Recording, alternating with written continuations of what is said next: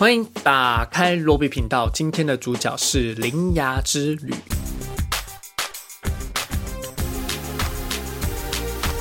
有你的名字，《天气之子》的日本动画导演新海诚编剧指导，在日本票房卖破了一百三十亿的日元，观影人次则破了千万，并且在刚刚结束的柏林展上面被选为了主竞赛片。这个新海诚陈诚的电影呢，从你的名字找到流量密码之后，就成为新一代的票房救星、动画教主。连续三部电影都有很好的票房成绩，这部电影依旧带着它精致的作画风格。热血的剧情，男女主角之间的爱情，来讲一个日本的灾难故事。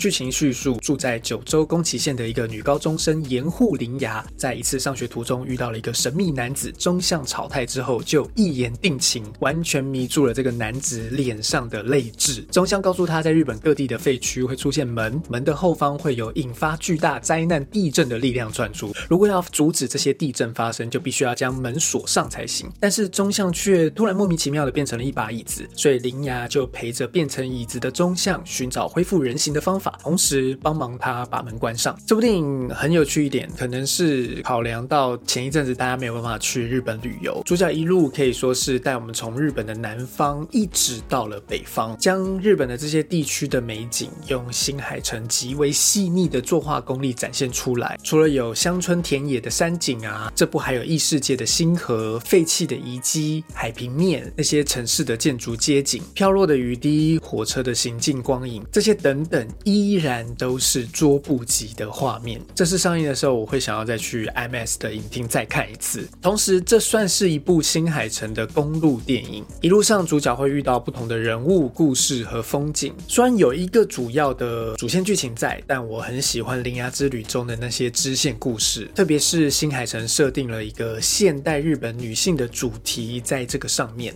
爱情的成分虽然在《铃芽之旅》中好像是一个故事的主线，但是有一个重。责大任关门任务在主角的身上，同时每一个地区的关门都还是一场动作戏来着，所以两个人没有太多的时间谈恋爱。当然还有男主角变成了义子啦，于是只有小小的点缀了一点主角之间的恋爱成分，是很可爱啦。但是我有一点觉得像是消失的情人节的那个不妥感。铃芽之旅有点像是在看全日本都在帮助铃芽去完成他的梦想。那你可能会说，关门又不是他的事情，跟他有什么关系？巧。妙的剧情安排就在这里了。后半的剧情会慢慢的揭晓主角铃芽跟这个任务有什么样的关系，有点像是那个命运带着他遇见了他，然后又带着铃芽来到了这个他必须前往的目目的地。这个故事的开头，他看起来像是一个意外卷入的旁观者，但是到了后来，其实他才是这个故事真正的主人。在这趟铃芽的旅程当中，我们会发现，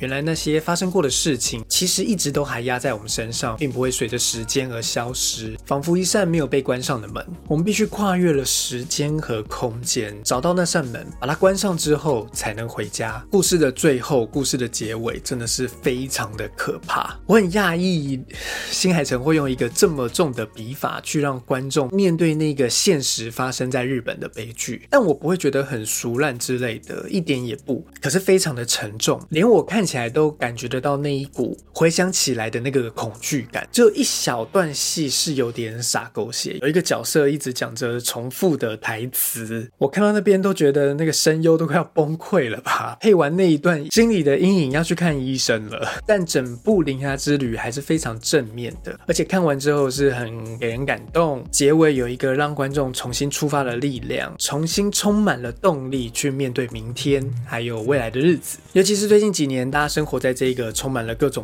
动乱、灾难的人类世界里面。其实还是回到珍惜生命中的每一天，珍惜现在，就是对抗这样子无常的最好方法。铃芽之旅特别推荐给手贱、爱乱开门、爱乱捡东西的你去欣赏。真的，林芽不要再把地上的东西拿起来了，不是每一个人都可以捡到林柏宏的。这部电影我给的评价是。以上这就是今天的影片了，希望你喜欢今天内容，请帮我订阅、按赞，还有打开小铃铛。如果你有任何意见和想法，欢迎在下面留言让我知道。这是罗比频道，祝你今天可以看到一部精彩的电影。我们下支影片见了，拜拜。